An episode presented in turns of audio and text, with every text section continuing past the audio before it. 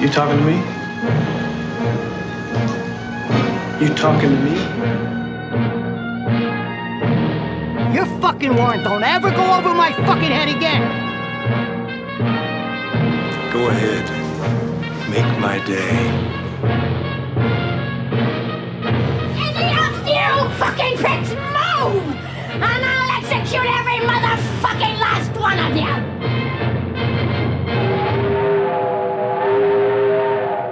Herzlich willkommen zur elften Folge von Cap vs. App. Wir besprechen heute Split. Eigentlich wollten wir ja einen anderen Film machen. Eigentlich ja, aber Amazon Prime war so gütig, das Angebot zu löschen, von, äh, von der amerikanischen Seite zumindest. Das heißt, wir mussten auf Split zurückgreifen. Das war so eine kleine Nacht- und Nebel-Aktion eher. Deswegen besprechen wir einen M. Night Shyamalan. Ich wollte das nur nochmal klarstellen für alle unsere Hörer, dass das nicht Filme sind, die wir aus freien Stücken gucken. Das war die, die Not der Stunde, hat das praktisch bedenkt. Und ich bedauere immer noch, dass wir nicht den Hauptmann besprechen.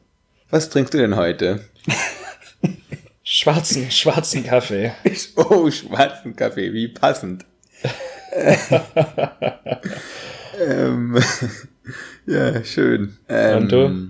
Ein Wein, und zwar einen ähm, sehr feinsinnigen, gut gemachten Wein von Zehnthof Luckert, fränkischer Silvaner. Ein begeisternder Wein. Jetzt kannst du äh, denken, was ich, wie ich jetzt die Überleitung schaffe zu diesem Film. Also das absolute Gegenteil von dem, was wir Äh, heute das, besprechen. äh, Genau, das absolute Gegenteil davon. Ach, wie schön. Ja. Ich bin auch gerade irgendwie so ein bisschen depri. Das liegt nicht vordergründig an diesem Film, eher weil es hier gerade so grau ist, auch das Wetter. Und, und ich jetzt weiß, dass wir uns gleich eine gewisse Zeit wieder mit diesem Film auseinandersetzen müssen. Ich habe den gestern Abend äh, ganz spontan dann ja noch geguckt und mir wurde relativ schnell klar, wohin diese ganze Reise geht. Also, dass du deine Zeit verschwendest, meinst du? Richtig, genau. Und weißt du noch, als ich mir nach den Trailer angeguckt habe gestern, ne? Ja. Ähm, da war ja danach so in so ein Video gewesen in der Reihe, wo stand, darum ist das Ende von, von Split ein geniales. Ich hab mal so, wie, wie, wie kommt man auf diese Idee? Ich glaube, wir müssen zwei Sachen vorab klären. Erstens, ich sehe diese Folge als Präventivmaßnahme. Normalerweise gehen wir davon aus, dass die Leute entweder die Filme gucken werden oder sie schon gesehen haben, bevor wir äh, hier, hier einsteigen Ja. in das Gespräch. Ne? Also das Ja. ist eine Empfehlung, diesen Film nicht zu schauen. Und zum anderen, insofern es möglich ist, diesen Film zu spoilern, wir werden ihn spoilern. Ja, darauf wollte ich eigentlich auch hinaus. Ich finde, wir können das nicht spoilern, weil im Trailer ist schon alles drin, wird schon alles gesagt. Und dann wird auch noch in der gesamten Exposition alles erklärt. Und währenddessen wird alles erklärt. Also Also man muss eigentlich hirntot sein, um nicht zu wissen, worauf es hinausläuft. absolut. Und das ist halt die Frage. Und du hast den ganzen Absatz gemacht, indem du deine Box-Office-Zahlen rausgemacht hast. Lass uns mal wirklich diesen Film als Genrefilm betrachten. Und nicht als das, was er eigentlich ist. Ein Blockbuster-Regisseur, der in dem Sinne eigentlich einen Low-Budget-Film gemacht hat, der dann aber trotzdem irgendwie über 200 Millionen auf der ganzen Welt eingespielt hat. Diese Formel klingt fast so, als ob das so ein Indie-Darling wäre, was es zur Weltruhm geschafft hat. Aber das Gegenteil ist der Fall. Es ist eigentlich ein Regisseur, M. Night der ja schon gescheitert ist in seinem Leben, schon ganz tief am Boden war, wenn ich auf diesen wunderbaren Film The Happening äh, hinweisen darf, in dem Bäume sich gegen die Menschheit verschwören. Also das muss man sich mal reinziehen. Also das ist, das war, das war auch ein Film, wo ich zwei Stunden meines Lebens einfach so mutwillig in die Tonne gekloppt habe. Also, ich, The Last Airbender habe ich mir gespart. Aber falls du Ja, auch. Science, also heißt, falls du Science gesehen hast mit Na Mel klar, mit Gibson, Mel Gibson, mit Mel Gibson, na sicher doch. Das ist jemand, der oftmals gescheitert ist scheinbar und sich dann immer wieder neu erfindet. Ich glaube, das passt ganz gut zum ganzen Inhalt dieses Filmes, weil er schafft das Rad neu, aber irgendwie schlechter, als es vorher gewesen ist. Er hat das Rad Welch, genommen, welches, welches Rad meinst du jetzt hier? Kannst du es bitte mal benennen? der Psych den Psychothriller-Rad, der auch auf multiple Persönlichkeitsstörungen zurückgeht. Ah ja. Also er hat dieses Rad genommen und hat daraus ein Polygon genommen. Andersrum vielleicht auch. Er hat, also er hatte schon mal ein Rad aus Holz gehabt und hat dann doch wieder eins aus Stein gehämmert. Weil, Lass uns vielleicht vorne anfangen. Es wird gerade alles ein bisschen wirr. Wirrer als der Film ist, weil der Film ist sowas von eigentlich wieder wie so ein Kinderbuch, wo du das dann aufklappst und dann kommt so eine 3D so eine 3D-Sache raus, dass es dir noch einfacher macht zu verstehen, dass es gerade um ein Haus geht, also es gerade um ein Schiff geht oder was auch immer, ne? Diese diese Mhm. Kinderbücher und genauso ist, dies, genauso ist dieser Film. Es wird also das ist wie so ein riesiges Kinderbuch mit so 3D-Grafiken, wo gesagt wird, ach du, du weißt nicht, worum es geht. Immer noch nicht. Na dann warte mal, ich, ich blätter mal kurz um und zeig dir jetzt in der nächsten Grafik äh, oder, oder Einstellung, warum der Typ eine dissoziative Identitätsstörung hat. Dann fange ich mal von Anfang an und versuche die kürzeste Synopsis aller Zeiten zu geben. Drei Mädchen werden von einem Typen entführt. Es stellt sich heraus, dass der Typ eigentlich 23 Typen ist und dass er unter einem Zoo lebt, wo er sie misshandelt eigentlich. Und im Laufe des Filmes versuchen diese drei Mädchen zu entkommen und ja, die, die Ursache für die Persönlichkeitsstörung dieses Mannes wird dann praktisch aufgedeckt. Ist das so in etwa das, was da passiert? Ja, ist aber nicht die kürzeste Synopsis aller Zeiten, muss ich mal sagen. Willst du, willst du deinen, willst du deinen Versuch zum Besten geben? Ähm, drei Teenager werden in einen Keller von einem, ja, Schizophrenen geschleppt, der eigentlich nur sein eigenes Kindheitstraumata von seiner Mutter überwältigen will. Chapeau. was? Das war ein Satz. Ja, es war ein langer Satz. Ja. Aber- ja aber im Deutschen kann man das machen, ne? Hallo Heinrich Mann, genau, richtig. Nein.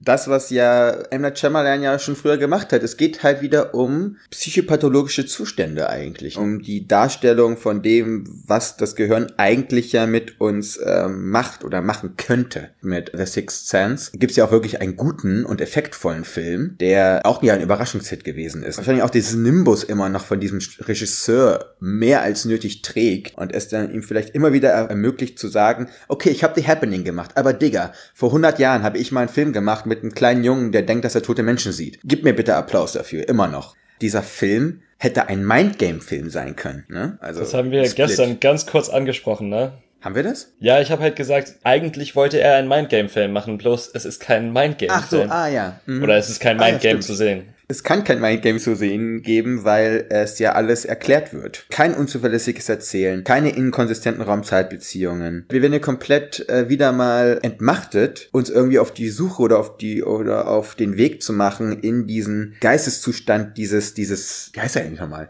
Kevin Wendell Crumb. Ja, stimmt. Äh, von dem, von dem Dude halt, ne, kriegen wir gar nicht die Möglichkeit, weil uns ja gesagt wird, aufpassen, der Typ ist 23 Personen. Und dann gesellt sich noch als Kulmination aus dem Ganzen dann The Beast noch dazu. Was uns relativ früh auch wieder einfach erklärt, einfach erzählt wird. Ja, es gibt keine Offenbarung, dass The Beast irgendwann auftauchen wird. Ich hatte eigentlich kurz überlegt, ob ich nicht mit dir versuche, ein Spiel zu spielen, wie oft wir The Beast sagen müssen während dieses, dieses Podcasts. Aber vielleicht kommen wir drum herum. Wo wir gerade bei diesen 23 Persönlichkeiten sind, von denen uns ja dann nur wie viel dargestellt werden. Wir haben diesen Modedesigner, Barry, wir haben den sechsjährigen Jungen mit der Kapuze, Hedwig, Ähm, dann diese Frau. Patricia. Ha- Hast du das irgendwo stehen oder hast du das wirklich gemerkt? Ich merke mir den unnötigsten Scheißeskandal. Das ist mein Problem. Also, klasse. Dann haben wir den, dann haben wir den Haupttypen, das ist dann der Kevin. Also es gibt noch David, der die kleinen Mädchen gerne entführt. Ah, nee, dann, dann- nee, dann meine ich David, sorry. Und dann gibt's Kevin, der seit zwei Jahren irgendwie nicht mehr auf dem Bildschirm ist. Ach genau, und der einmal ganz, ganz kurz ähm, wieder auf, zu, auf die Bildoberfläche tritt, um ihr dann den Hint zu geben mit der Waffe. Eigentlich haben wir nur fünf, die uns gezeigt werden. Ja. Warum zur Hölle sind das dann fucking 23? Was soll die verdammte Scheiße? Sorry, ich bin gerade sehr aufgeregt. Warum dieser Show-Effekt mit dieser Zahl 23? Du zeigst uns doch nur fünf. Also lass das doch einfach, Alter. Ja, mach daraus sechs. Ich, das war auch einer der eklatantesten Fehler dieses Filmes. Auf diesem Computer, wo dann die äh, Casey diese komischen Videos findet. Du hast nur solche Szenen, die eigentlich nur dafür da sind, es dir noch ein bisschen deutlicher zu machen, was mit dem Typen los ist. Als er sich danach in das Biest verwandelt hat. Wir wissen, was da passiert ist, weil das wurde uns davor 50 Mal erklärt. Also was ist, wenn er zum Biest wird? Warum er da bei diesem, äh, bei diesem äh, Met Metrostation das machen musste, habe ich nicht verstanden. Aber danach rennt er ja von dort in einem Affentempo Richtung äh, Verlies. Rennt er ja auch auf so eine Fabrikgelände lang und dann rastet so ein Hund aus von so einer Wachmannschaft. Und dann sagt der eine Wachmann, das muss ein Kojote sein oder irgend so ein Tier. Das macht er immer, wenn es irgendwelche Tiere in der Nähe gibt. Ich habe mir so, oh mein Gott, habt ihr uns gerade wirklich erklärt, dass er jetzt das Biest ist? Ich, so, ich, ich hatte wirklich so ein so einen Schmerz im Herzen gehabt. Also irgendwann kommt da auch so eine Note Fremdscham mit rein, ne? Sorry, das ist, das ist weit davon entfernt, nur Fremdscham zu sein, was ich da in diesem Film so oft irgendwie äh, gefühlt habe.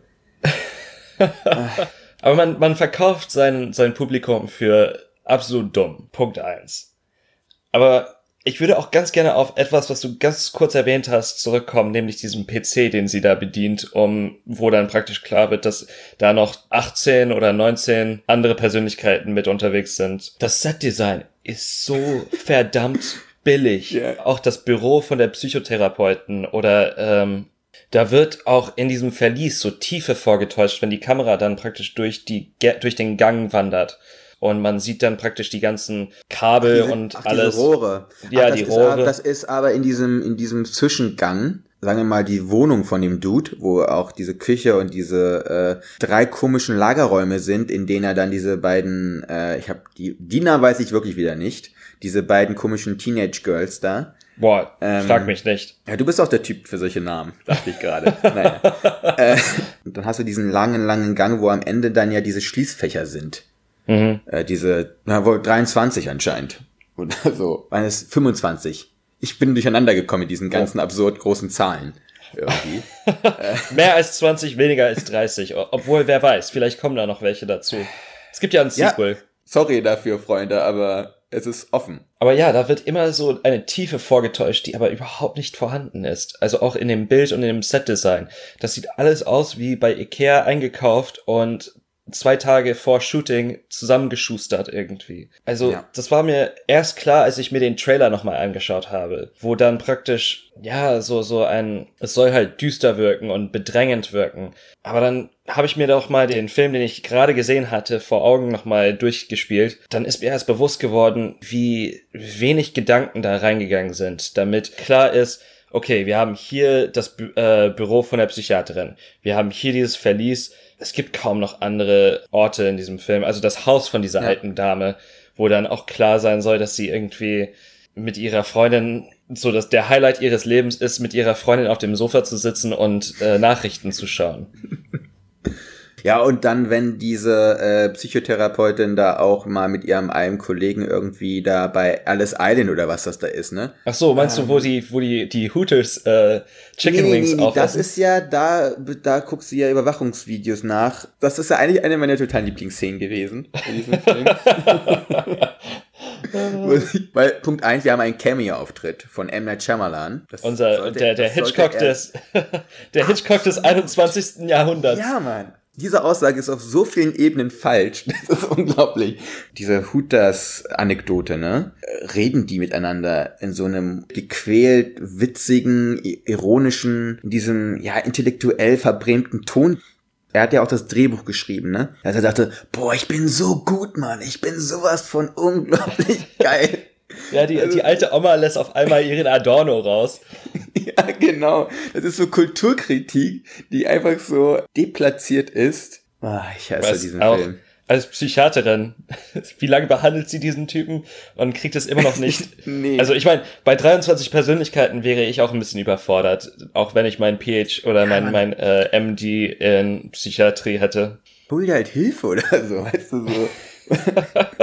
Mach halt irgendwie so Schichtbetrieb mit dem. Du, Alter, der Typ kann dir deine Praxis allein finanzieren. Ganz ehrlich, Mann. Du kannst ja jeden einzelnen abrechnen, weil wenn er 23 Zahnbürsten irgendwo rumliegen hat, in Das hatte ich total vergessen, oh mein Gott. Wie lange das dauern muss, so 23 Mal seine Zähne zu putzen. was du gerade gesagt hast mit der Tiefe und den äh, Setdesign, da haben sie sich mal Mühe gegeben, ne? Ja, genau, was du auch gesagt hast gerade. Wenn jeder von seinen Persönlichkeiten drei Minuten lang Zähne putzt, erstmal muss er dann irgendwie ungefähr über eine Stunde lang im Bad rumhängen und zweitens hat er krasse Zahnfleischprobleme. Ja, ich denke auch. Also sagen. Alter, ey. Jesus fucking Christ. Auch die ganze Prämisse des Films ist auch total beknackt. Also, dass dieses Mädchen, ich meine, das Mädchen ist ja unser Zugang sozusagen, äh, gespielt von, ich weiß nicht mehr, wie sie heißt, Casey, Karen, Äh, Casey. Ja, Casey, das traumatisierte Mädchen. Äh, warum wir den Namen wissen, ganz kurz als Einwand, ist natürlich deshalb, weil sie die einzige Handlungsfigur ist äh, dort und die anderen beiden sind halt nur gelnagelmäßige Teenage Girls, ne, die halt danach zum Abschlachten gemacht sind. In meinem Review habe ich sie Sexpuppen genannt. Ah, geht auch. Also sie sind halt 16 Jahre oder so alt, ne? Aber Ja. geht auch. Aber sie werden im Laufe des Filmes halt entkleidet und dann äh, irgendwie frisst sich der frisst sich das Biest in das Bauch von dem einen Mädchen. Also es ist dann so auch Exploitation-mäßig wird mit diesen Mädchen umgegangen. Also wie Obwohl gesagt, Exploitation in der Sicht, in der Sichtbarkeit eine halbe Sekunde war oder was das war? ja, dann wird Casey auch so Padme-mäßig irgendwie entkleidet. Ja. Ah, oh, oh, oh, oh, oh nein, mir fällt gerade wieder was ein, ne? Ja, Oh nein. Hast du gerade gesagt, dass Casey entkleidet wird. Aber mach erstmal deinen, bitte deinen Punkt zu Ende. Ich hab ihn nicht mehr. Ist entflogen. Es tut mir wirklich leid, dass ich dich heute irgendwie so oft irgendwie aus der Bahn werfe, weil ich danach wieder was sagen will. Aber dieser, dieser, dieser Film, der ist halt einfach so überfordernd für mich gewesen. Jetzt nicht aufgrund von einer Erzählung oder sowas, ne? Aber aufgrund von der ganzen Bullshit, den ich da einfach in zwei Stunden lang gesehen habe. Weil sie entkleidet sich ja, oder beziehungsweise sieht er dann ihre nackte Haut. Dann lässt er dann von ihr ab. Ja. Wow. Es wurde sogar noch schlimmer. Also ich hätte es mir nicht vorstellen können, dass man einen, einen Plot-Twist noch beschissener drehen kann, als er ohnehin schon ist. Willst du kurz was dazu sagen? Oder weil sonst rede ich irgendwie heute 90% der Zeit. Ja, ich bade so gewissermaßen in deinem Hate. Ich, ich, weißt du, wir, wir spielen hier so gewissermaßen Baseball. Ich werfe dir die Bälle zu und du schlägst die dann einfach aus dem Ich, ma Park ich, raus. mach, den- ich mach den Home Run, ne? Ich hab's auch wieder. Was, was ich eigentlich besprechen wollte, war die Prämisse des Filmes, nämlich, dass sie auf diese, diesen Geburtstag eingeladen worden wäre. Ich meine, wie alt, diese Mädchen sind 16 Jahre alt. Wenn man jemanden nicht auf seinen Geburtstagsfeier einladen möchte, dann macht man das einfach nicht mehr mit 16. Die sind halt nicht sechs Jahre alt. Das ist, Nein, nein, nein, der, der, der Vater hat das doch gesagt. Weißt du doch. Und als 16-jähriges Mädchen oder auch als du als 16-Jähriger, gerade du, hast doch immer genau das getan, was deine Eltern wollten, oder? absolut. Deswegen, deswegen bin ich so erfolgreich. Lachen wir gerade über das, was, also das, was mit 16 war oder über deinen Erfolg? Das ist jetzt die Frage. Beides, glaube ich. Ich Okay, hoffe ich wunderbar. zumindest. Okay, wunderbar. Eigentlich könnte ich jetzt noch viel mehr über diesen Film eigentlich reden, weil mir immer wieder so ein neuer, so ein neuer Aspekt einfällt, der Ja, mich so auf die Palme gebracht hat. Lass mal, lass mal ganz methodisch an die Sache rangehen. Wir haben narrativ die Sache besprochen. Wir haben das Ding im Setdesign durchgespielt, Wir haben es tendenziell ästhetisch, teilweise. Teilweise bewertet, aber ich glaube, da müssen wir nicht mehr ra- drauf eingehen, sonst schlafen 08 uns die ist- Zuhörer ist, noch ist, ein. Ist 0815. Ach, ich wollte noch was dazu sagen. Ich habe nämlich The Commuter geguckt. mit Liam Neeson. Ach, okay. Ohne Scheiß, ja. Also äh, ich bin trotzdem heute sehr gut ausgeschlafen gewesen, weil da weiß ich, worauf ich mich einlasse tendenziell, ne? Wenn ich einen Film mit Liam Neeson gucke, mit äh, Cole, von, also von Collet das weiß ich dann einfach. Alter, das ist Und? die komischste, also Liam Neeson hat so die komischste Karriere aller Zeiten hinter sich. Es ist so, Mann. Er fing der halt- Typ war Os, der Typ war Oskar Schindler. Alter. Und jetzt bist du der Commuter. Also, Digga. Aber ich wollte ganz nur sagen, der Film ist gar nicht so übel. Also wenn man das so rahmt, wie man das dann tun sollte, wenn man so einen Film guckt mit Liam Neeson von Colissera. Und er hat mich wirklich wieder aufgebaut. Er hat mich wieder, er hat mich wieder stark gemacht. Da weiß, glaube ich, jetzt der geneigte Zuhörer, was dann Split für ein Film ist. Wenn Commuter es hinkriegt, mich wieder an das Gute im filmischen Menschen glauben zu lassen. Also, Hat der Film nicht auch mit Zügen zu tun? hat er. Er ist ein Pendler, der von äh, Manhattan irgendwohin pendelt und dann in so eine Situation gebracht wird, in die er Neeson immer gebracht wird. Du hast, ein, du hast eine Deadline, deine Familie ist in Gefahr, irgendwo ist Geld und irgendwo sind tödliche Menschen unterwegs. Ja. Und am Ende wird alles mit viel Action, mit viel äh, Explosion und ziemlich viel Glück für viele der Beteiligten dann doch äh, zu Ende gebracht. Das ist jetzt kein Spoiler, Freunde. Also wenn ihr davon spoilern lasst, dann tut mir wirklich leid, weil The Commuter ist, ist wirklich kein Buch mit sieben Siegeln. Ist euch echt nicht mehr zu helfen und wahrscheinlich habt ihr es eh vergessen, wenn ihr den Film anfangt. Solche Filme guckt man ja eigentlich auch nicht, weil äh, man sich narrativ irgendwie überraschen lassen will oder die krassesten Plotpoints äh, seines Lebens erwartet. Wenn Split ehrlich gewesen wäre, auch in seinem eigenen Anspruch zu sagen, ich verballhorne mal wieder als Hollywood-Film irgendwie mentale oder psychisch labile Menschen, ich nehme sie eigentlich, ich benutze sie eigentlich oder missbrauche sie eigentlich, um wieder irgendein effektträchtiges Kino zu machen, und nehme dann so ein unglaublich komplexes Thema wie dissoziative Identitätsstörungen, macht dann daraus so einen unglaublich plumpen Film. Das muss man dann einfach auch ganz offen und ehrlich mal kommunizieren. Und dann irgendwie nicht daraus machen, ich versuche irgendwie mit 25 plus X äh, Persönlichkeiten zu zeigen, hey, äh, Menschen sind mehr, zu mehr fähig, als mit ein, mit 10% ihres Gehirns zu denken. Und äh, da schlummern viele Möglichkeiten, aber auch Gefahren. Amen. Ich glaube, wir können das auch das Schlusswort zu diesem, zu diesem Podcast sein lassen. Ja. Wir besprechen nächste Woche wieder ein Indie-Darling. Nein, wir, re- nee, das war kein Blockbuster, ne? Das war ein Genrefilm. Alte Perle dann, ne? Alte Perle und eine alte Perle, auf die ich mich unglaublich freue. Und zwar The Apartment von Billy Wilder. Sehr gut. Oh ja, das wird gut. Vor allem, ich glaube, wenn man diese beiden Folgen in Kontrast hört, wird man auch wissen, warum. Na, adieu. Ad, ad, ad, adieu. Ciao, ciao.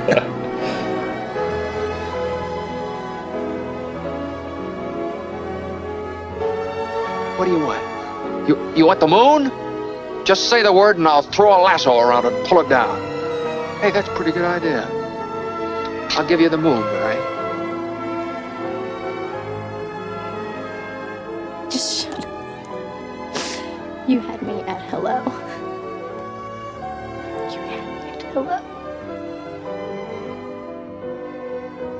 You should be kissed and often, and by someone who knows how.